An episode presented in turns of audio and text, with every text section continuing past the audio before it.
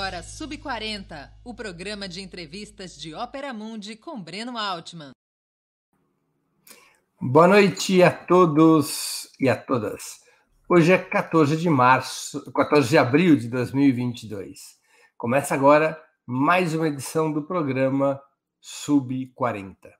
Nosso propósito é entrevistar convidados e convidadas que representam uma nova geração de pensadores e realizadores. Homens e mulheres de até 40 anos, que são referências no mundo do trabalho, da cultura do esporte, das leis, da comunicação e da atividade política. Nosso convidado dessa semana é Caio César, ele é cozinheiro, além de criador e apresentador do Cozinha 4 e 20, canal de gastronomia canábica e ativismo. Antes de começar a conversa, gostaria de pedir sua colaboração financeira para a Ópera Mundi. Há cinco formas de fazê-lo. A primeira é a assinatura solidária em nosso site, operamundi.com.br barra apoio. Vou repetir, operamundi.com.br barra apoio A segunda é se tornando membro pagante de nosso canal no YouTube. Basta clicar em Seja Membro, que está diante dos seus olhos. A terceira é contribuindo com Super Chat ou Super Sticker.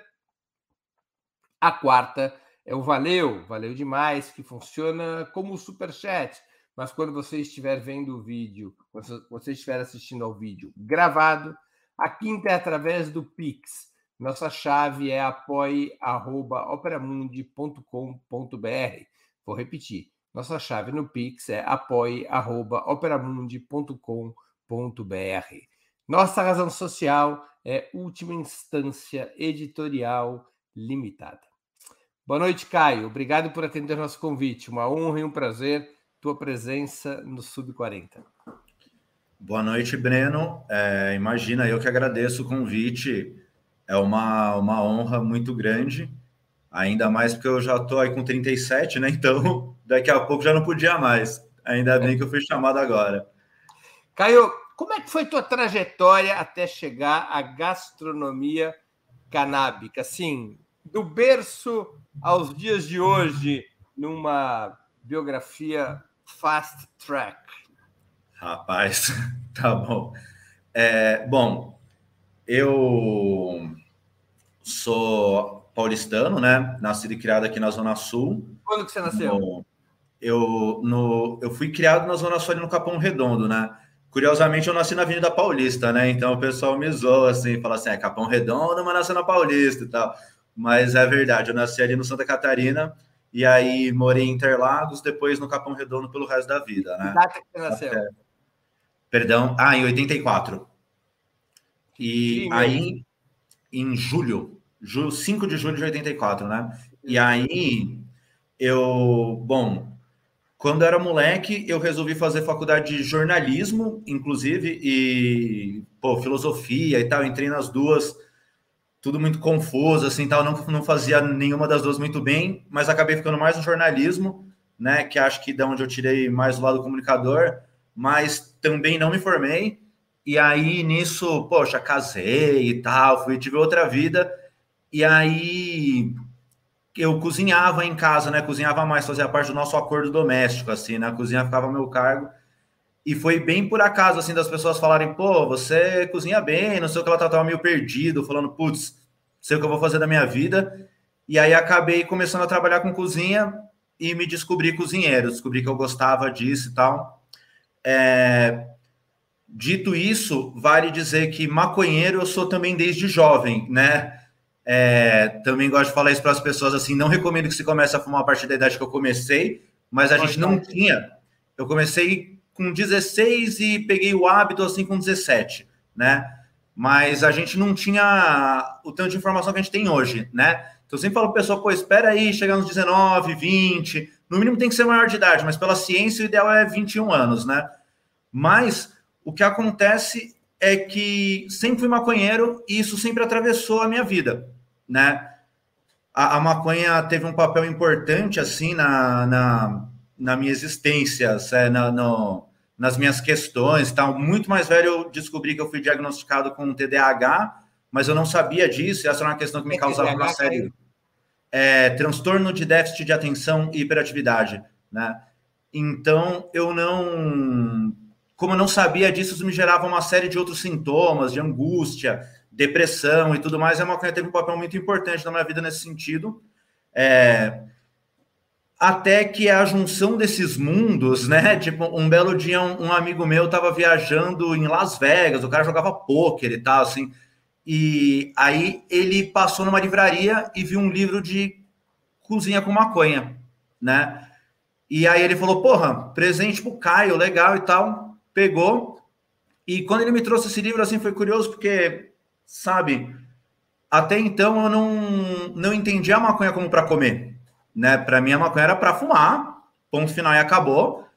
E, inclusive, às vezes que eu tinha comido, tinha sido umas duas vezes assim, tinham sido experiências desagradáveis, né? Não foram legais e tal, eu não gostei.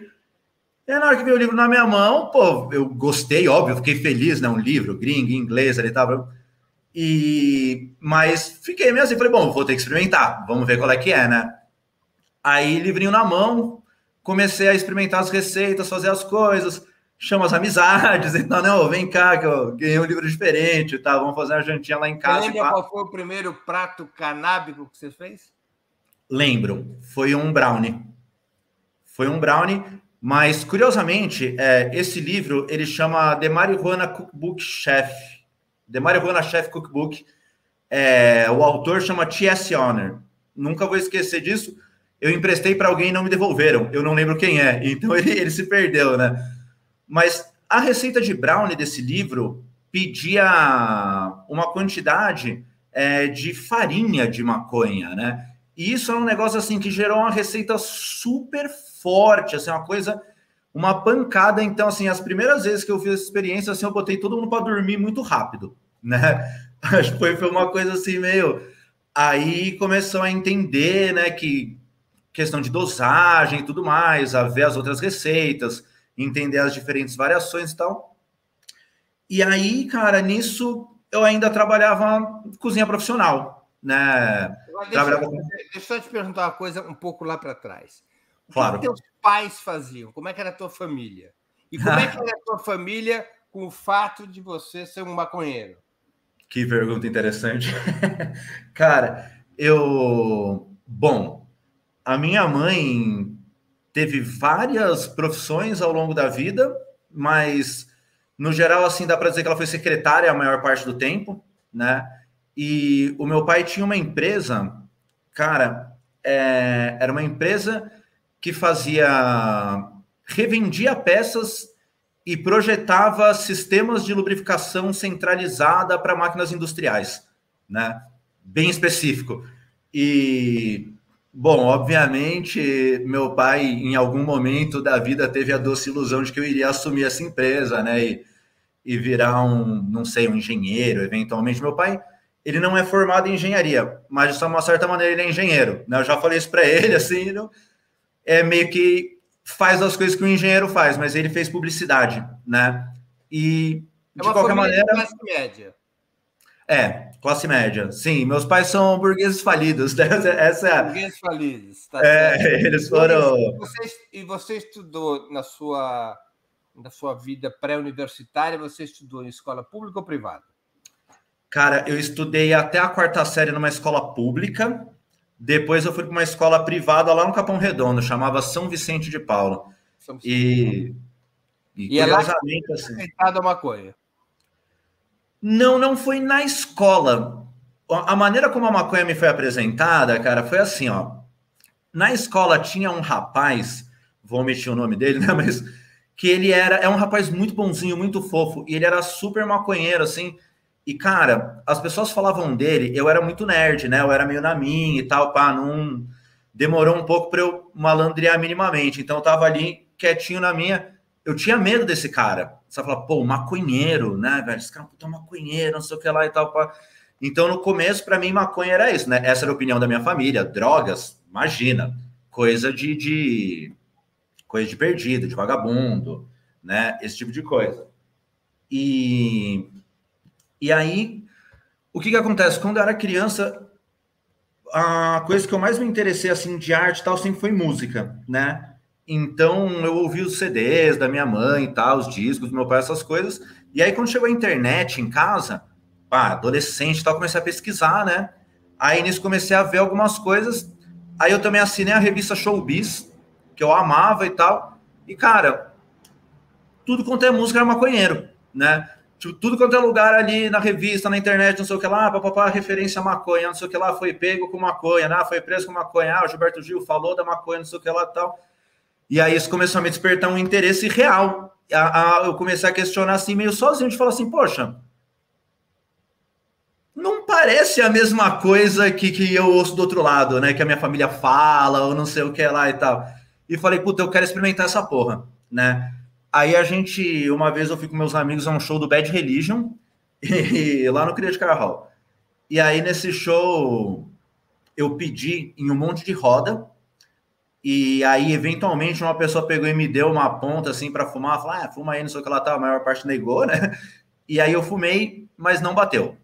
Aí eu saí frustrado, meio triste e tal, até que pouco tempo depois, é, para a gente lá no Capão Redondo, um evento muito importante era o rodeio de Tapsirica, né? E o rodeio de Tapsirica, cara, acontece todo ano e aí vai a molecada da, dos colégios em volta, não sei o que lá, é onde você vai ver a galera fora do ambiente do colégio, né? E ainda adolescente e tal, sei lá, tomar alguma coisa, essas coisas, né? E aí, quando a gente estava indo lá pro rodeio, um amigo meu chegou, me puxou de ladinho assim, falou assim: Ô Caio, vem cá. Aí ele puxou um, muito clichê, não, mas ele puxou um pacotinho assim de balavalda, sabe? Abriu e mostrou e falou assim: Cara, você sabe o que é isso? Não, não tenho a mínima ideia. Aí ele falou: É maconha. Eu falei: Pô, que da hora, porque eu tava querendo mesmo, não sei o que lá e tal.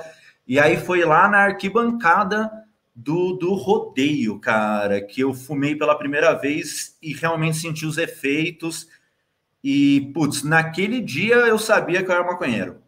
Foi impressionante, assim, foi uma, um caso de amor à primeira vista, sabe? A gente passamos por altos e baixos, claro, mas é um grande amor. E naquele momento, assim, a gente olhou um no olho do outro e falou: é isso. E aí você foi fazer faculdade de, você já falou, de filosofia, de jornalismo, você se encontra com a gastronomia, você vai trabalhar na, numa cozinha normal antes de virar. Normal, absolutamente normal, vida de cozinheiro. Essa era a tua profissão. Dias.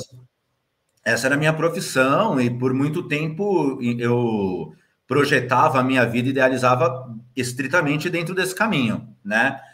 É... Você trabalhava então, em restaurantes aqui de São Paulo, tua atividade era em restaurantes. Isso, trabalhava em restaurante. Eu morei em Florianópolis dois anos, né? Eu mudei para lá, trabalhei um pouco em restaurante lá. Foi lá que eu comecei a trabalhar em restaurante mas depois vim para cá. Aqui eu trabalhei, quando cheguei aqui em São Paulo, eu trabalhei no finado restaurante La Fronteira. Fechou por conta da pandemia. Esse restaurante... é ali do lado do cemitério da Consolação? Exatamente, cara, do lado do cemitério da Consolação. Um restaurante ótimo, da Ana Mazotti, né, que era a dona, ah, e que é a dona do Martin Fierro e tudo Verdade, mais. Eu, comi, eu fui uma vez comer uma bela carne lá. Então, cara, e aí. Mais de uma vez eu fui. Tem uns uns quatro, cinco anos. Sim, infelizmente ele, ele fechou na pandemia, né? O La Frontera, o Martin Ferro continua. Mas esse restaurante foi a minha escola. Foi com certeza a minha escola. Inclusive, com relação a esse restaurante, por exemplo, tem uma história muito boa com relação à maconha, que foi assim: logo nos primeiros dias trabalhando lá, um cozinheiro lá que não gostava muito de mim, tampouco eu passei a gostar dele também, a gente nunca se bicou. Ele, só que ele putz, eu era meio inocente, né? E aí ele pegou e lançou um verde para mim e eu caí bonito, assim, ele, a gente saindo, se arrumando, e ele falou assim, porra, cara, chegar em casa vou fumar um, não sei o que lá, babá. Eu falei, ah, que legal, você é maconheiro, eu também, bababá e tal. E, puto, o cara não era maconheiro, já saiu espalhando pelo restaurante. e aí, e, e, enfim, eu acho importante até falar disso, porque isso, de uma certa maneira, acabou desembocando no Cozinha 420, sabe? Porque o fato de ser usuário de maconha realmente atravessou minha vida em vários momentos e com isso vem obviamente o estigma, né? Então, mesmo eu sendo um bom cozinheiro, trabalhando bem e tal, é, não posso me queixar do La Fronteira de maneira nenhuma. Fiquei lá um ano saí porque quis e me arrependi, que é um clássico, né? Mas lá foi a minha escola de cozinha, com certeza absoluta. Depois passei por N outros restaurantes, em N outros cargos e tal. Fiz comida de rua, um monte de coisa. Mas o que acontece, acho que tem duas coisas assim nesse caminho, né? Teve um momento que eu fui numa festa, encontrei um amigo e ele falou assim: Poxa, queria fazer um canal de YouTube, não sei o que lá, blá e tal. Eu falei, pô, queria também. Porque, sei lá, né? Sinto saudade, né? Tipo, do jornalismo e tal, pá. Aí a gente começou a planejar, blá e tal. Acabamos fazendo um canal que é finado, não existe mais. Mas, putz, depois de fazer e ver o negócio chegar perto, de acontecer uma coisa, ganhar uns inscritos e tal, eu fiquei com aquele, aquele frição e ficou guardado de mim essa vontade, né? De ter um canal de YouTube. Aí corta aí para esse momento que o rapaz chega com, com o livre e tudo mais, começa a fazer o teste com a galera e tal. Faz o brownie. Exato. Nessa época, é, começam a, a, surgir o quê? Umas demandas também, né? Vem gente pedir, falou, você faz uma manteiga para mim, faz um jantar, não sei o que lá. Eu sempre fui muito medroso, né? Honestamente falando. Então você fala, não, né? Te convido, a gente fica lá em casa, curte, não sei o que lá e tal, mas é isso, não mais do que isso. Mas aí fiz alguns jantares com os amigos, não sei o que lá e tal, postei foto e para isso trabalhando de cozinheiro, seguindo a vida, né? Aí um belo dia um rapaz vem atrás de mim e fala assim: Porra, cheguei no seu Instagram procurando umas hashtags, não sei o que lá e tudo mais. Esse rapaz era o Jean, de um, de um projeto que chama Plantando Bem, né? E ele fala assim: Poxa, que legal o seu trabalho, que incrível. Por que você não faz um curso e ensina as pessoas? Aí eu olhei para ele e falei: Você é louco? Você tá maluco, cara? Tipo, a gente vai ser preso todo mundo, né? Ele falou: Imagina, eu tenho um curso de cultivo, vem, vamos fazer, não sei o que lá tá. Eu falei: Caramba, né? Aí comecei a entrar nesse universo mais. Nisso conheci meu primeiro sócio, que acabou saindo do cozinha depois e tal, mas aí já tinha esse, essa proposta do curso tudo acabou juntando. Eu tinha essa vontade né, de ter um canal e, e tudo canal, mais. O canal ele nasce como um curso dentro de um outro canal. É isso? É, não, na verdade, o curso foi uma grande sorte porque ele, o Jean aqui, maravilhoso, um abraço para ele. Ele bancou o começo, ele bancou o curso e, por consequência, o começo do canal, né? Porque a gente falou, meu, a gente tem um orçamento aqui, a gente precisa fazer um curso, aí a gente vai fazer o curso bonitinho, entregar Qual e com essa mesma. Curso? Perdão? Qual era o nome do curso? Ah, eu acho que era curso de culinária canábica. é, bem direto. E Sim. as pessoas se inscreveram, teve interesse pelo curso. Sim, cara, esse foi um curso. É, poxa, dá para dizer, foi o primeiro curso de culinária canábica do Brasil, com certeza absoluta, assim, comprovado. E, cara, ele reverberou de uma maneira muito legal, assim, teve, tem outras pessoas que fizeram curso que produzem conteúdo, sabe? Que fazem rolê e tudo mais assim. Ele realmente deu uma, uma, uma reverberada bacana, mas eu tinha muita essa vontade de fazer o canal, né? Então a gente acabou fazendo o canal, lançou ele, e uma coisa não exclui a outra, né? O curso é mais didático. O nome 4 e 20, o canal. 4 e 20. Bom, é 4 e 20. a produção enquanto isso para subir na tela a imagem do canal. Aproveitar aqui para fazer o marketing do teu canal. Por favor, gente. 4,20. Bom, é, 4,20 supostamente é uma lenda urbana, né? Mas seria o horário que o pessoal de uma faculdade lá dos Estados Unidos, que eu, como um bom maconheiro, esqueci o nome, embora eu já tenha feito esse texto várias vezes, né? E, é, saía para fumar um. E aí parece que isso foi expandindo, expandindo, expandindo e acabou virando o horário universal de fumar um baseado, né? O que faz muito sentido mesmo, porque numa sociedade civilizada, a 4h20 a gente já estaria descansando, né? Então é hora de fumar o primeiro baseado.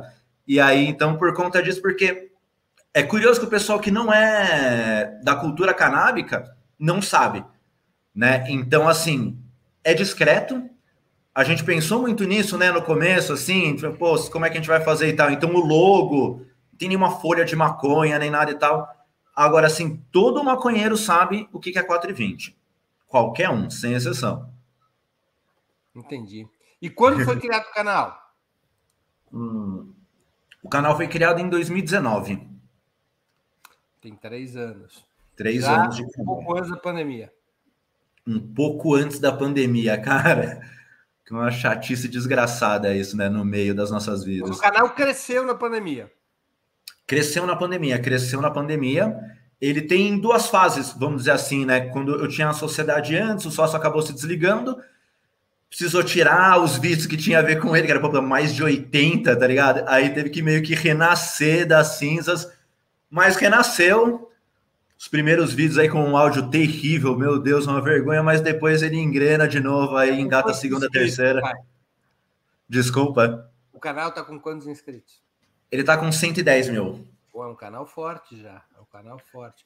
O canal ele alia culinária com a maconha. A gente pode ver aqui todos os pratos, todos os cursos tem a ver com isso. Ele é estritamente voltado a receitas e comidas, ou ele acaba sendo também uma forma de propaganda em favor da legalização da maconha? Ah, não, com certeza. É explicitamente uma forma de, de ativismo, de propaganda, de tentativa de normalização, né? Tem um termo que está muito em voga dentro do ativismo hoje em dia, que é esse, da normalização, porque é, quando você pega a história, tanto da legalização na Califórnia, por exemplo, como, sei lá, o aborto na França, sabe? Assim, grandes tabus morais que começam a ser quebrados quando a sociedade começa efetivamente a normalizar, né? Quando as pessoas começam a mostrar a cara e falar, olha, eu fumo maconha, olha, maconha não, não é esse bicho de sete cabeças, não sei o que lá e tal. Então, realmente, é, tem vídeos que não são nem exclusivamente sobre culinária, né? Porque eu sempre fui meio panfletário mesmo, então quis nem saber, né? A gente faz uns vídeos explicando algumas coisas sobre lei, ou sobre redução de danos e por aí vai. Mas também a própria questão de demonstrar que, que vai muito além do cigarro de maconha, né? Você pode, sei lá, fazer que nem a gente fez agora um bacalhau, uma coisa assim, tipo, é, é realmente não é só para ser culinária, né? Entendi. Durante esses três anos com o Cozinha 420 no ar, você já sofreu algum tipo de represália por conta do conteúdo? Represália das plataformas, do YouTube ou mesmo do sistema de justiça? Tá, por partes. É... Das plataformas, eu, eu diria que assim, a plataforma ela tem com esse tipo de criador de conteúdo como eu, por exemplo, imagino também jornal, jornalismo alternativo, essas coisas tem algo parecido, que é assim uma relação, um relacionamento abusivo, né? Ela deixa eu fazer o meu vídeo, mostrar e tudo mais, mas assim, as formas de, de microcensura são várias, né? Então, assim, de derrubar vídeo por causa do conteúdo, diretriz, papapá e tal. É, monetização muito difícil, zero. Do YouTube eu nunca tirei um real ainda. É, eu tô, sei lá, com 90 dólares. Eu tô, tô, muito perto de tirar meus primeiros 100 dólares do YouTube. É uma palhaçada, né, cara? É, aí agora eles acabaram de nos aprovar para membro. E isso porque o, o nosso canal assim, é super higienizado, sabe? Assim, vem um aviso legal de cara. Assim, as coisas não são super, não fico fumando vários, nem tomo cuidado de falar, sabe, menor de idade, não pode, é, não é apologia, estamos ensinando para caso precise papapá e tal. Sempre todos os cuidados legais assim são bem respeitadinhos. Mesmo assim, é difícil, né? Porque se eles ainda não derrubaram o meu canal, porque eu já cuidei muito bem disso, da strike, essas coisas, não tomo nada. É... No Instagram, por exemplo, eu estou numa fase é... delicada, Vamos dizer assim, sabe? Porque as pessoas. É, as pessoas passaram, não sei se são, são os, os Minions denunciando, sabe? Os caretas. Tem, tem uma galera também que é focada é, nessa questão das drogas, sabe? Tem, tem uma base bolsonarista que é muito focada nisso, sabe? E a galera vai lá, denuncia, enche o saco, atormenta, e aí deixa. O Instagram ele fica com o algoritmo, fica sensível com você, entendeu? Então, aí outro dia eu fui ali na exposição Sebastião Salgado, tirei uma foto, cara.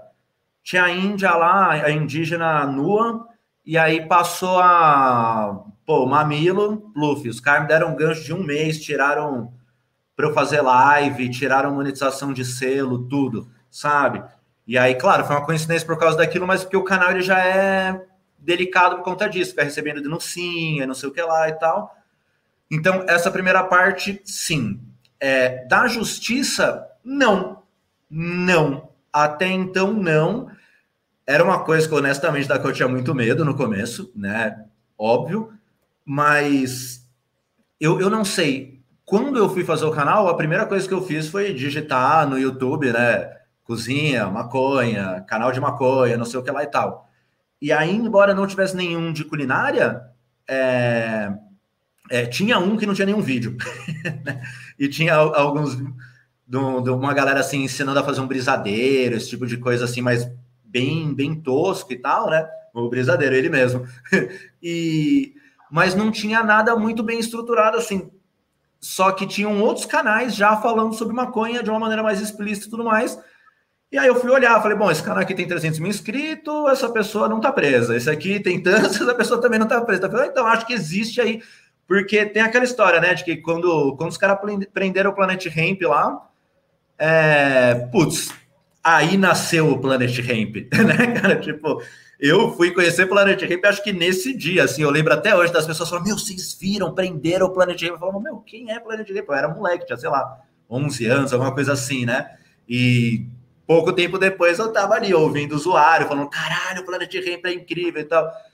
Então, eu me pergunto o que, que aconteceu com a justiça, assim, se eles não querem criar mais Marte, ou se eles só estão de boa também, trabalhando com outras coisas, ganhando dinheirinho de outros lugares ali, não sei, acho que às vezes é tipo, é muito trabalho para pouca coisa, sabe? Então, enquanto a gente é muito de nicho, não, não deu nada, assim. E aí, de vez em quando, tem uns ataquezinhos de ódio de, de gente idiota, né? Isso tem, mas o Block é nosso pastor e vai, vai seguir atuando, né? A quais pratos e de que forma se combina a cannabis? Qualquer prato pode se combinar com cannabis? Bom, é...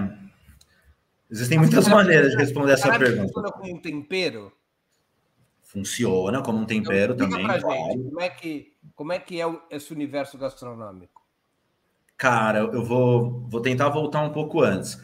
É, a maconha, é, talvez a gente tenha uma ideia muito restrita sobre o que é a maconha, né? Então, talvez seja o lance da gente começar desconstruindo essa ideia mesmo. A maconha é uma planta, né, com várias partes, e uma dessas partes é um fruto, né? Então, curiosamente, as pessoas acham que a gente fuma uma flor, mas na verdade a gente fuma um fruto, né? Ele é um fruto paternocárpico, né? Tipo que. E, e quando a galera descobriu que quando você separa o macho da fêmea, o fruto cresce, fica maior e mais gostoso tudo mais, começou a fazer isso ele vai crescendo, crescendo, crescendo sem ter semente, né? Então, aquele budzinho, né, que as pessoas chamam de flor e tudo mais, na verdade ele é um fruto. E é muito provável que a humanidade tenha conhecido a maconha assim, né? Que o cara, os caçadores coletores passaram lá, pluf, pegaram e falaram: ah, interessante isso aqui, põe para dentro, né? E aí acontece o seguinte: do ponto de vista nutricional, do ponto de vista terapêutico e tudo mais, maravilhoso, assim, muito, muito, muito bom. Tanto que não foi à toa que a galera já incluiu nos seus é, nos primeiros cultivos, né? Só que assim, se você comer um frutinho de maconha, muito possivelmente ele não vai dar barato. Ou vai dar uma sensação muito imperceptível e tudo mais. Isso por quê? Porque o princípio ativo, o THC, ele tem duas características importantes para a culinária canábica, né? Um, que ele é lipossolúvel. Então, ele se liga, ele se dissolve na gordura e ele também se torna muito mais biodisponível para o organismo ligado a uma gordura. Só que a segunda parte é que quando ele está na maconha crua, ele é ele está na sua forma ácida, né? Então a molécula do THC, na verdade, ela chama THCA e esse grupo carboxila A, ele vai se desprender como através do calor, né? Então, todo esse processo maluco acontece está acontecendo nesse momento agora com milhões de baseados estão sendo fumados aí pelo mundo e as pessoas não sabem, né? Tá rolando toda vez que a pessoa está fumando e tudo mais. E para que os canabinoides façam esse determinado efeito, aí sim precisa aquecer, né? Então, eu acho que essas são as duas características principais que devem ser levadas em conta com relação à culinária canábica, né? É, a planta crua ela tem uma quantidade bem pequena de THC porque ele foi descarboxilado naturalmente, né, pelo tempo, oxidação e tudo mais, mas precisa consumir bastante para que faça algum efeito. Também não é impossível que a galera tenha consumido e, e entendido, e aí com os testes você vai descobrindo, né? Mas basicamente, quando se sabe dessa primeira parte, aí o céu é o limite, né? É, se pode colocar em basicamente tudo que tem gordura, e convenhamos, gordura, assim, é 90% da, da, da culinária é gordura, né? Não é só gordura, mas a gordura faz parte de 90%. Então é muito fácil inserir a maconha tanto em sobremesas como em, em pratos salgados também. E Ela no pode ser usada tanto em pratos doces como em pratos salgados, tanto em pratos quentes quanto em pratos frios. Sim, sem dúvida. É, existe um pouco de ciência que o cara tem que, que guardar para ele aí quando ele vira um consumidor de, de, de comestíveis, né? Porque tem uma relação com o calor, né? Então precisa desse primeiro calor para fazer a descarboxilação, né? E o que a galera chama vulgarmente de ativar o THC, né? Mas se ela for submetida a um calor por muito, muito, muito tempo, aí esse THC ele pode eventualmente evaporar, né? Porque o ponto de ebulição dele é de 156 graus, também não é tão alto. Como também ele pode se transformar num novo canabinoide, que aí já vai ter outros efeitos e tudo mais. Então, mas resumindo, o prato estando pronto, sendo respeitados esses critérios, pode tomar. Bom, no canal, é, por exemplo, a gente já fez de tudo. Já fez é, sopa, sorvete, é, que mais? Panqueca. É, tem coisa que caiu, né? Então eu, confundo os dois. Assim, brisadeiro, caldo, é, bouquet garni, por exemplo, que é um amarrado de erva, que é clássico da culinária e tudo mais. Então, putz, muita, muita, muita coisa pode ser feita. Esses dias mesmo eu fiz açúcar infusionado para o curso, que era uma coisa que eu mesmo nunca tinha feito. E, e, aliás, o açúcar tem uma coisa interessante de se falar que é o seguinte: ele é possível graças ao fato de que a maconha, ela, o THC ele dissolve na gordura, mas dissolve também no álcool, né? Porque o álcool é meio solvente universal. Então, com o que você não consegue usar gordura, você pode usar o álcool, entendeu? Então, assim, é, não tem desculpa. Deixa eu te perguntar uma coisa. Esses pratos da culinária é, canábica, eles provocam que efeito nas pessoas? Dá barato? Dá barato. É... Bom, o THC, vamos falar de princípios ativos, né? O THC é o princípio ativo que vai estar geralmente, né? É, as pessoas perguntam muito do CBD, mas as plantas às quais você tem acesso no Brasil geralmente não tem CBD. Supondo que tenha. CBD, CBD... para minha geração é Confederação Brasileira de Desportos, que o Brasil usava até o campeonato mundial. Sim, verdade. E que a gente THC... come, quando a gente dizia, na minha geração, você dizia, fulano é um CBD, come, bebe e dorme. Você não faz porra nenhuma. Pode crer. Não, então, o, o CBD é, é, a sigla para canabidiol, né? Que é um dos tantos canabinoides que existem na maconha, né? Então, o THC é um dos canabinoides, o CBD é outro. O que acontece com o CBD é que justamente ele virou um pouco que o queridinho da indústria, ele virou assim o, o primo limpinho, sabe? Porque supostamente ele não dá barato. Na verdade, ele tem um efeito psicoativo, mas é, sei lá, como fumar um cigarro, por exemplo, né? Você não sente um barato, mas esse barato existe, né? E o CBD ele tá nesse nível, assim, para que você sinta algo do CBD, você tomar uma quantidade muito, muito, muito alta. Mas, enfim, é, independente do canabinoide, vamos, vamos tratar o THC, né? Qual foi a pergunta mesmo? Ajuda o maconheiro. Se um prato canábico ele dá barato, isso, óbvio. Ele dá barato é, e o que, que acontece? O THC, que é o princípio ativo, ele. Quando a gente fuma, ele vem nesse formato, né? Que já é famoso. É, o THC é a sigla para 9-delta tetrahidrocannabinol. E aí, quando a gente fuma, ele entra direto no pulmão, pluf, corrente sanguínea, cérebro, bate. Coisa de 10 a 15 minutos começa a se sentir os efeitos. Coisa de 20 a 30 minutos a pessoa já está chegando no ápice dos efeitos e daí para frente vai reto e cai, né? Agora, quando a pessoa come, aí tem todo um outro caminho, né? Então, quando a pessoa come, ela ingere a parada, pô, estômago. No estômago, vai rolar ali todo o processo né, da digestão, e aí ele vai enviar os componentes para o fígado que vai ressintetizar as paradas. Só que quando ele vai fazer essa sintetização de novo, ele cria um novo canabinoide ali com as moléculas que chama 11-hidroxicannabinol, né? E o 11-hidroxi, ele é potencialmente mais forte que o THC. E aí o que que acontece? Ele tem efeitos mais intensos e ele dura mais tempo, né? Então, esse é uma primeira. barato, como dá um barato maior e mais prolongado. Dá um barato maior e mais prolongado. É claro que é importante entender que é assim. É... O que a gente entende por droga, né? E o que a gente não entende por droga, por, por droga legalizada, na verdade, elas obedecem às mesmas questões farmacológicas, né? Então, por exemplo, quando um médico vai lá e prescreve maconha para uma pessoa, eventualmente ele pode prescrever uma quantidade tão baixa que não dá barato, né? E ela pode ser administrada comendo, pode ser administrada fumando e tal, não tem problema nenhuma, mas não vai dar aquele barato e tudo mais. A gente sente barato porque a gente gosta, a gente descobriu que dá e vai buscar mais longe. Mas assim, é, dá para comer e ter um uso medicinal, por exemplo, eventualmente sem sentir o barato, né? Isso é uma questão não são todas as enfermidades que se causam sem sentir o barato, porque algumas coisas precisam de doses muito altas, né? Mas dá. É, os pratos, além de darem barato, eles podem ter ou ser classificados como tendo algum efeito medicinal?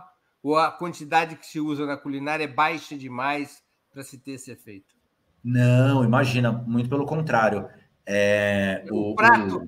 Trocando em miúdos, a culinária canábica ela é saudável? Depende de qual culinária você está comendo, né? É, depende exclusivamente do que você está comendo. Entendeu? Você está comendo uma pizza canábica, aí talvez né, vai ter que levar em consideração todas essas coisas. Agora, assim, se você estiver comendo uma salada canábica, separando aqui nos dois pontos, né? Quando não tem psicoatividade ou quando tem muito baixa, que é quando você não ativa a erva, é 100% saudável, é absurdamente saudável. É super recomendado, assim, é muito fácil encontrar médico gringo que fala, meu, é, como é que fala? Segredo da juventude, come dois budzinho cru por dia, porque é super anti-inflamatório e tudo mais, é realmente muito saudável. Agora, quando ela está voltada para ter o efeito dos canabinoides, é, também pode ser muito saudável, Obviamente, ah, vou comer dois, três brownies por dia. Poxa, isso já não vai ser saudável nem do ponto de vista da alimentação e possivelmente nem do ponto de vista do abuso da substância, né? Vai criar uma tolerância, talvez, e tudo mais. Tem que levar em consideração tudo isso para ter um uso consciente e tal. Mas é, dizer assim, não dá pra você taxar nem que não é saudável, nem que é saudável, porque é absolutamente neutro, sabe? Depende 100%. O sabor é neutro. O a maconha tem sabor não. Não, não é neutro. O sabor da maconha é um grande drama da culinária canábica. É... Aí tem um monte de gente mandando salve. Eu quero mandar um salve para todo mundo, gente. Ó, beijo, muito obrigado. Não, vou dizer, se você botar na minha frente dois brownies e botar uma venda e eu comer um pedaço do brownie normal e outro pedaço canábico, eu vou sentir uma diferença de sabor. Aí depende. Se a pessoa foi lá no Cozinha 420 e assistiu todos os vídeos, aí não. Aí, a não ser que ela queira, porque também tem essa questão, entendeu? A cannabis ela tem sabores muito interessantes, né? Mas assim, quando as pessoas não sabem, aquele, a primeira experiência ruim que eu tive, por exemplo, vamos voltar nela lá. Puta, um gosto horroroso. Esse gosto via da onde? Da clorofila, né? Que é muito presente nas folhas, muito presente nos buds também e tal. Então, quando você trata a maconha de um determinado jeito para sacar a clorofila ou para tirar o máximo de clorofila possível, você tem aí um gosto menor ou até neutro. Quando você combina ela com sabores pungentes, assim, sabe? Café, chocolate, carne vermelha, você também aí já tem uma mudança completa de direção, pode fazer uma harmonização e tudo mais. E aí tem a questão dos terpenos, né? Que são esses agentes de aroma que são super importantes do ponto de vista terapêutico e tal, e são, poxa, encantadores, sabe? E a culinária é sobre aroma, né? Então, assim, os aromas da maconha podem e devem ser utilizados e tal, Mas é isso, tem toda uma ciência, é meio complicado, mas dá. É sub... meio complicado, não. É meio é longo, né? A pessoa tem que fazer um caminhozinho ali, mas depois que ela fez, já era, sabe? Assim, o bagulho internaliza e é muito simples. Se você criar um restaurante, cozinha 420, colocar no iFood e as pessoas começarem a pedir pratos canábicos, você está fora da lei? Com certeza, absoluta. Com certeza absoluta. É tráfico, não vai durar meia hora. Você não pode abrir uma cozinha canábica. Você só pode tratar Mas... seus pratos como hipotéticos, como receitas Exato. que quem quiser faça. Exatamente. Dentro e a minha está legalmente protegido. É... Tecnicamente, não, de nenhuma maneira. O que eu poderia fazer, por exemplo, de uma maneira talvez mais segura, é cozinhar para alguém que tem HC, que eu já fiz, né? Porque aí você tá na casa da pessoa, a pessoa tem um HC. No nosso país a gente adora a sigla, mas as pessoas que, que não, dizer, tem razão absoluta. Tem. Hospital das Clínicas. É, sim. Não, HC é o habeas corpus, né? Então, para a pessoa, algumas pessoas no Brasil têm um habeas corpus para não serem presas por plantar, por, por portar, por, enfim, atividades relacionadas à maconha. E se a pessoa tem um habeas corpus, é mais tranquilo ir lá na casa das pessoas e, né, muito provavelmente a, a lei não vai poder me enquadrar nesse caso. Mas, assim, eu costumo brincar com a galera, eu, eu tô me preparando para mudar para o Uruguai, né? Eu quero mudar ano que vem. Ali você pode montar a cozinha 420 e entregar pelo iFood. Médio, mas já não vai ser preso e está caminhando, né? Está regulamentando lá. Eu posso fazer parte dessa regulamentação. É lindo, sabe? Tipo, as coisas estão surgindo e tudo mais, mas assim, tem muita gente que vai jantar em casa, vende os seus produtos e tal, isso é muito tranquilo. E a minha vida no Brasil é recusar dinheiro. Sabe? Não, não, você, pô, sou pobre, parece assina é ser pobre para sempre. Se porque... quiser fazer uma festa de aniversário aqui em casa, com culinária canábica e te querer, quiser te contratar, não posso, porque você também estaria no crime e eu também. Exato. Não pode. Eu estaria mais, né? Com certeza. Você seria como uma pessoa que foi lá comprar. Mas eu seria como um traficante, e traficante é uma palavra maldita na sociedade brasileira, né? Tipo, um monstro, um demônio. Sabe? Então, não, não pode de maneira nenhuma. E não vou mentir, já me convidaram algumas vezes e todas elas eu falei: não, não pode, gente, não pode, lamento, desculpa, não faz isso comigo. Vem cá, existe algum restaurante de é, cozinha canábica no mundo? É, cara, existem experiências, né? Mas, assim, um restaurante que seja 100% de cozinha canábica dessa maneira, onde você vai, pode entrar ali e pedir, sei lá, três pratos cada um com tantos mg e sair de lá legalzão? Não, esse tipo não existe ainda. O que está mais perto disso são alguns cafés. Tem os coffee shops na Holanda, né? Onde você pode pedir um doce, não sei o que lá e tudo mais é e tal, e são altas dosagens, né? Tem uma experiência que estão fazendo em Montevidéu agora, porque Montevidéu está abrindo para isso, né? Montevidéu, Uruguai e tudo mais, está abrindo para essa questão de ah, vamos começar a vender para turista, vamos começar, né? Vamos aproveitar um pouco mais isso aí e tal. Pá. E então tem um pouco. E o que tem pessoas que eu admiro bastante, assim, lá na, na Tailândia, os caras legalizaram de uma maneira muito legal pela questão medicinal e alguns restaurantes estão fazendo é, com bastante prato que tem maconha, mas não com THC, né, não psicoativo. E eu não sei se já lançou, eu sei que estava para lançar um em São Francisco de uma moça que é a Andrea Drummer, que é uma cozinheira muito legal. E aí tem também as experiências, por, por exemplo, tem o Chris Sayeg, que é um canadense que tem um bagulho chamado Herbal Chef, e ele faz evento na casa das pessoas e tudo mais e tal. Agora, infelizmente, ainda não liberaram esse ambiente mágico e maravilhoso, né, na minha opinião, que vai ser, que tem que ter um, um lounge também, né, que é o restaurante canábico. Não, não existe ainda. Não existe caso de liberação de restaurante canábico, então? Não, 100% dessa maneira ainda não, mas eu acho que está muito próximo. Sabe, está muito próximo. Você acha que em liberando restaurantes é, de culinária canábica, seria obrigatório algum tipo de controle é, sanitário sobre o uso da cannabis para evitar que algum chefe descuidado erre na mão e crie problemas complicados? Ah, com certeza absoluta. É, eu acho que assim, nós que lutamos pela legalização, os ativistas e tudo mais, sempre tem que pensar em nunca romantizar. Não tem por que romantizar, sabe? Uma coisa super legal já, do jeito que ela é, mas, obviamente, tem os seus riscos, tem os seus dramas, né? E a culinária canábica, ela traz um risco muito forte, que é o risco de bad trip tremenda, sabe? Então, assim, por quê? Porque ela pode bater de uma maneira muito mais forte por alguns motivos, né? Primeiro, por ser um pouquinho mais forte. Segundo, porque quando a pessoa nunca comeu, por exemplo, costuma vir uma pancada maior. E aí o que, que acontece? É, a maconha mata, dá overdose tudo mais? Não. Não dá overdose, não tem nenhum caso na literatura médica para zero. Por quê? Porque ela não afeta nenhum órgão vital, né? Ela não, não passa de nenhuma maneira. O máximo que ela dá um ataque cardíaco, né? Bem bonitinha, assim, passa muito rápido. Então, realmente, ela não, não mata. Mas existem casos de pessoas que entraram numas, né? E aí o cara entra numas no 18º andar de um hotel deprimido, ele pula. Porque, porque isso não é a culpa da maconha, mas é culpa de uma falta de regulamentação, é culpa de uma falta de educação sobre o tema, né? De você ter a noção de qual que é.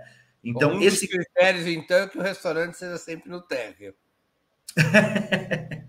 Sim, restaurante no térreo acho que ajuda. Mas, honestamente, você tem que ter. Ó, no Colorado, por exemplo, eles têm uma, uma lei depois de dar uns BOs e tal, porque tem duas coisas que são muito ruins de fazer. E, pô, a gente sabe, o capitalismo ele é terrível, né? Ele pega, se apropria, já transforma. Então, uma das coisas que deu muito BO foi comestível com imagens infantis, sabe? Gamezinho, não sei o que lá e tal. Aí o doidão comprou, largou no sofá, passou o filho e falou: Hum, um ursinho de gelatina, bluff. Não morre, sabe? Criança dá risada, fica de larica e tal, pode ser traumatizante, é ruim, é perigoso, pode acontecer alguma coisa no entorno, né? Então, isso é um tipo de coisa que já aconteceu bastante, né? Então, por exemplo, toda essa questão de rotulagem, de transparência, né? Então, uma coisa que eu sempre falo para as pessoas é, meu, pelo amor de Deus, nunca sob hipótese nenhuma você vai dar comida infusionada para uma pessoa que não sabe o que está acontecendo, né? Porque isso é crime, isso dá BO, isso é, meu, não faça. Simplesmente não faça. E então, é, essa é uma questão que com certeza tem que ser muito bem regulamentada, mas tá tudo bem. Comida é perigoso, né? Comida mata. E tem uma série de coisas pelas quais os restaurantes tem que respeitar, porque senão dá B.O. Não a curto prazo, mas a médio experimenta. Não, a curto também, cara. A é, curto não, cara, se não a, a, curto, quando não é, é a curto, a média, experimente sim. se alimentar o tempo todo de feijoada, para ver o que acontece. sim, aí com certeza. Mas as, as regras sanitárias são importantíssimas, né? E aí, com certeza, para a culinária canábica vai ter uma nova camada de conhecimento que a galera vai ter que previamente ter para poder tá no bagulhinho ali. A, a, culinária canábica, ela pode ser industrializada ou você acha que ela teria que ser obrigatoriamente artesanal? Ah, quem dera alguma coisa pudesse ser obrigatoriamente artesanal. Acho que não. Ela já é industrializada, né? No, nos lugares legalizados, ela já é industrializada e inegavelmente existe. Oferece uma... mais riscos industrializada do que artesanal? Não, creio que não, honestamente. Eu acho que se for respeitada a regulamentação, não, né? Já teve, cara, desde que legalizaram, já teve muito BO, desde o lado do excesso, né? Ah, comestível é muito forte, não sei o que ela, mas também do golpe, né? Dos caras colocarem menos do que eles prometeram, não sei o que lá e tal. Mas isso é uma coisa, sei lá, a indústria, o mundo, né? Acontece com tudo quanto é tipo de coisa. Agora, não faz muita diferença. Honestamente, eu acho que artesanal o cara tem que ter mais responsabilidade, sabe? Tem que estudar, saber bastante tal, porque a chance de, de não estar tá rotulado, né? Você larga um negócio na geladeira e tal. História clássica é o a pessoa que trabalha na casa do outro vai lá, pegou o azeite, o brownie, não sei o que lá, comeu e ficou doidão, cara. Isso eu já ouvi essa história milhares de vezes. Claro. Agora, quem vai cozinhar? Quem vai, por exemplo, pegar uma receita do Cozinha 420, é, vai querer fazer um prato, um, qualquer que seja eles. Eu vi que tem lá uma, uma um hambúrguer é, com, com maconha. É, onde é que, como é que é o ingrediente que a pessoa tem que usar? É o mesmo, a mesma maconha que ele compra para fumar é a que ele vai usar no hambúrguer? Bacana. É... Aí entra o lado da redução de danos, né, cara? A gente fala, obviamente, se você me perguntar assim, Caio, essa maconha, assim, esse prensado que o cara compra ali e tal, pô, fedido, perna de inseto, não sei o que, é isso que você tá falando para as pessoas comerem? Não, não é. Claro que não. Agora, assim, é...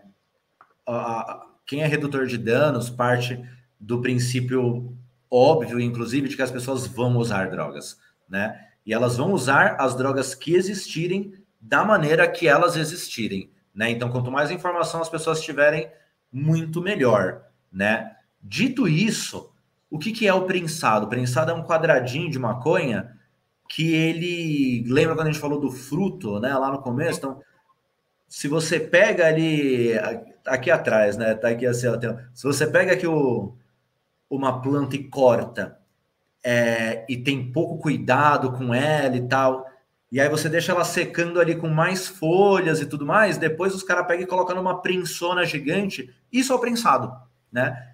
Então, ele não tá tão distante quanto as pessoas pensam. Ele é tecnicamente o mesmo produto, só que ele está manipulado de uma maneira muito ruim. E aí, obviamente, sem condições de higiene, com agrotóxicos sem nenhuma regulamentação, é, o fato dele ficar assim, todo prensado, vai fazer com que a umidade faça um efeito ali, pode gerar mofo, ele gera amônia, né? Esse cheiro característico, assim, quando fica muito ruim, é porque ele gerou amônia, né? Então, assim, supondo que a pessoa seja doida o suficiente, ou não sei o que lá, tal, existem milhões de coisas e tal, e eu também, quem sou eu para julgar, ó, Breno? eu, ao longo da minha trajetória e para aprender principalmente, a gente não tem acesso, né, cara? A gente não planta e tudo mais e tal. E aí, nesse, nesse caminho da redução de danos, o que se recomenda é que a pessoa, no mínimo, lave esse fumo bem lavadinho, deixa num banho com bicarbonato de sódio e tudo mais, né? Quando faz isso, inclusive, é super mágico, assim, quando as pessoas fazem isso, porque elas, o negócio dissolve, ele se separa e a pessoa volta a ver o formato original e fica super chocada, fala, nossa, é assim o bagulho e tal, até parece com o um negócio que tá ali na revista e tal, sabe? Tipo, porque tem esse formato original. Mas, quando a pessoa pega e faz isso, ou se ela tem a sorte de cultivar, ou se ela está num país legalizado e tudo mais, né? Se ela tem acesso a produtos de melhor qualidade, existem muitas maneiras de consumir. Você pode consumir direto o bud, não tem problema nenhum, mas assim, as maneiras mais clássicas que tornam mais versáteis são fazer uma infusão na gordura, né? Então é aí que tem a famosa manteiga de maconha, o azeite de maconha, você pode infusionar em óleo de coco, em leite de coco, em leite, enfim, qualquer base que tenha gordura é passível de receber os canabinoides, né? E aí, como essa manteiga, por exemplo, com esse azeite e tudo mais, que a grossa maioria das receitas do Cozinha 420 é, são feitas.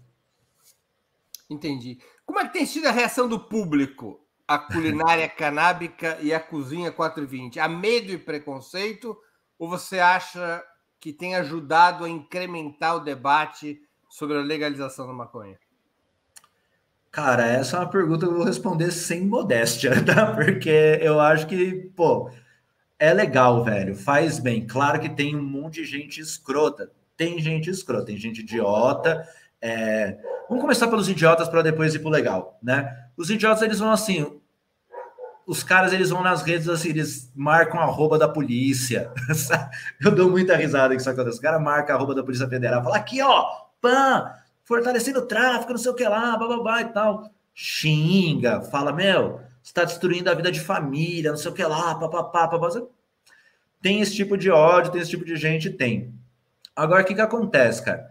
Óbvio também que tem a molecada que quer ficar doidona. a molecada que quer, quer ficar doidona, às vezes manda os comentários do tipo: Não quero saber, velho. Tipo, só, só quero fazer um brigadeiro, pelo amor de Deus, tá ligado?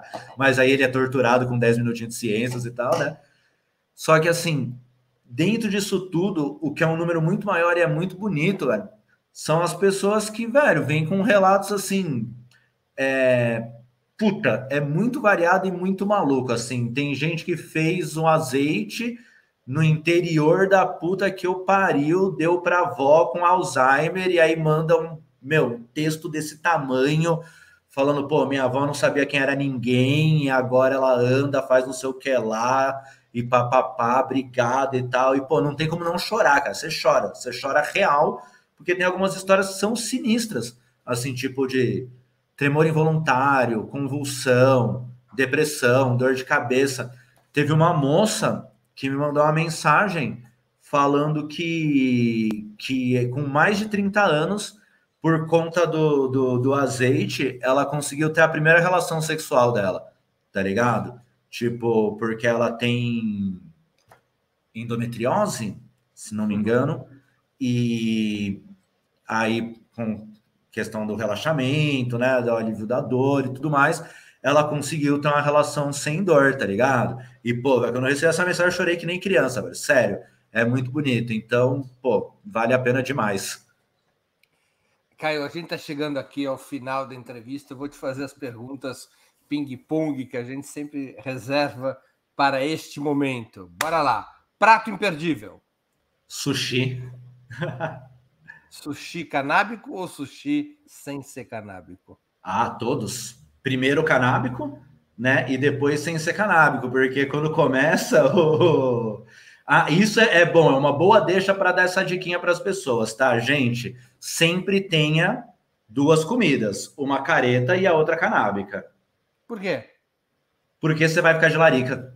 E aí, na hora que a larica vier, cara, e você olhar para uma é forma de brownie linda, você pode ter a tentação de comer e entrar no mito de Sísifo da culinária canábica. Sabe que você come, fica com larica, come, fica com larica, come, fica com larica, até que o cara desmaia.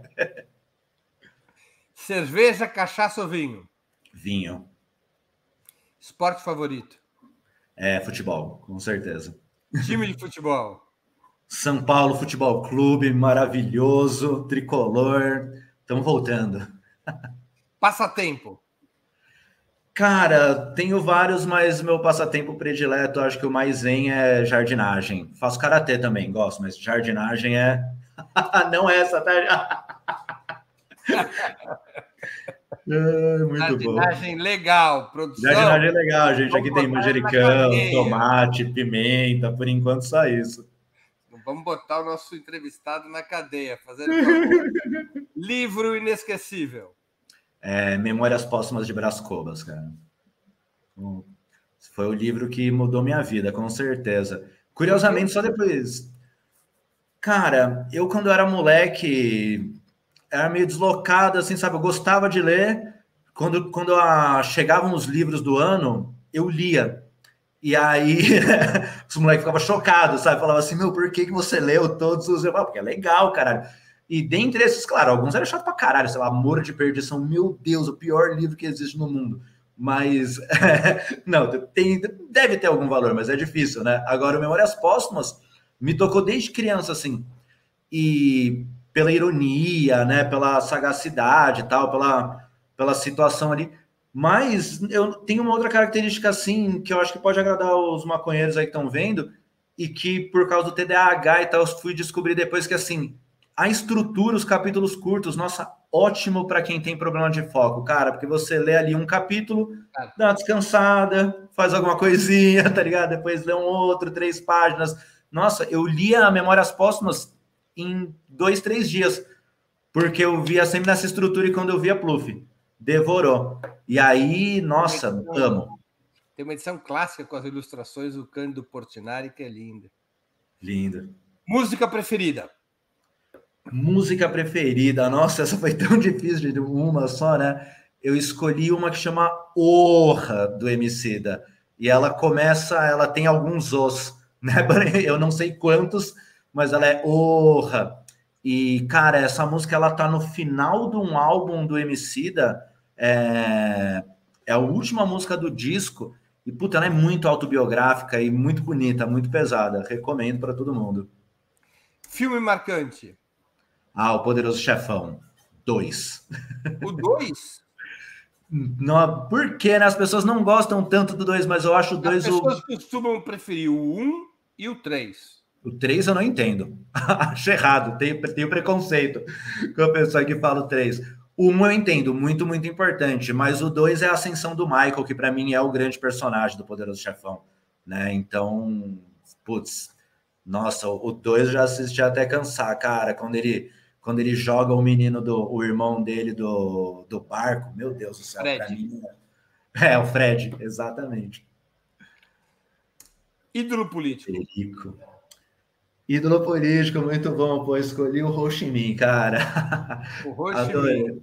Não Ho vai me dizer que o Ho Chi Minh era maconheiro. Cara, é, vou te falar uma coisa. Nem de longe eu posso afirmar que o Ho Chi Minh era maconheiro. É, por quê? Porque não tem nenhum dado que diga respeito a isso. Tem uma foto muito legal que circulou do Minh fumando um cigarrinho de palha que tem bem cara de baseado. Mas, assim, tem algumas coisas que eu gosto do Minh. Uma delas é que ele foi cozinheiro, né? Ele, uma parte da, da trajetória da vida dele foi cozinheiro. E a outra é que, porra, ele não viu, né? Ele morreu antes, mas o cara expulsou os Yankees da parada, né? Pelo amor de Deus. Não, ninguém é tão foda que nesse maluco. Só que tem uma coisa interessante que é a seguinte: a maconha nasceu no Sudeste Asiático, né? E, cara, é, quem fez o, o Oriente ter uma relação mais traumática com as drogas foi o Ocidente, né? Tipo, um guerra do ópio, os caralho e tal, que eles trouxeram essas imagens e depois veio os Estados Unidos, proibição e bababá. Mas, assim, eu nunca fui para o Vietnã, tenho muito esse sonho. Ah, pessoas com quem eu conversei dizem que, assim, Vietnã, Nepal, Laos, Camboja são lugares onde você encontra muita maconha selvagem tipo, nos lugares de interior e tudo mais e tal. Então eu quero crer que Ho Chi Minh fumou um em algum momento da sua vida. Evento histórico do qual gostaria de ter participado. Ah, Woodstock, é verdade, com certeza. Pô, imagina, cara. É... Pô, Caio, sem... muito obrigado por teu tempo e por ter participado do Sub-40. Eu tenho certeza que nossos internautas e nossas internautas aproveitaram muito, se divertiram um bocado nessa hora de conversa. Muito obrigado. Imagina, Breno, eu agradeço demais o convite, a coragem de abrir espaço para um tema desse e tudo mais. É muito legal, ajuda a furar a bolha. Muito obrigado. Sempre que precisar, estamos aí. Obrigado, Caio. Boa noite. Boa noite. Queria agradecer também a audiência, especialmente aqueles que puderam fazer contribuições financeiras ao nosso site e ao canal de Ópera Mundi no YouTube. Sem vocês, nosso trabalho não seria possível e não faria sentido. Um abraço a todos e a todas. Muito boa noite. Para assistir novamente esse programa, se inscreva no canal do Ópera Mundi no YouTube. Curta e compartilhe nossos vídeos. Deixe seus comentários. O jornalismo de Ópera Mundi é mantido com o seu apoio. Faça uma assinatura solidária em www.operamundi.com.br. Com um pequeno valor mensal, você nos ajuda no desenvolvimento de um jornalismo independente e de qualidade. Obrigado pela audiência e até a próxima.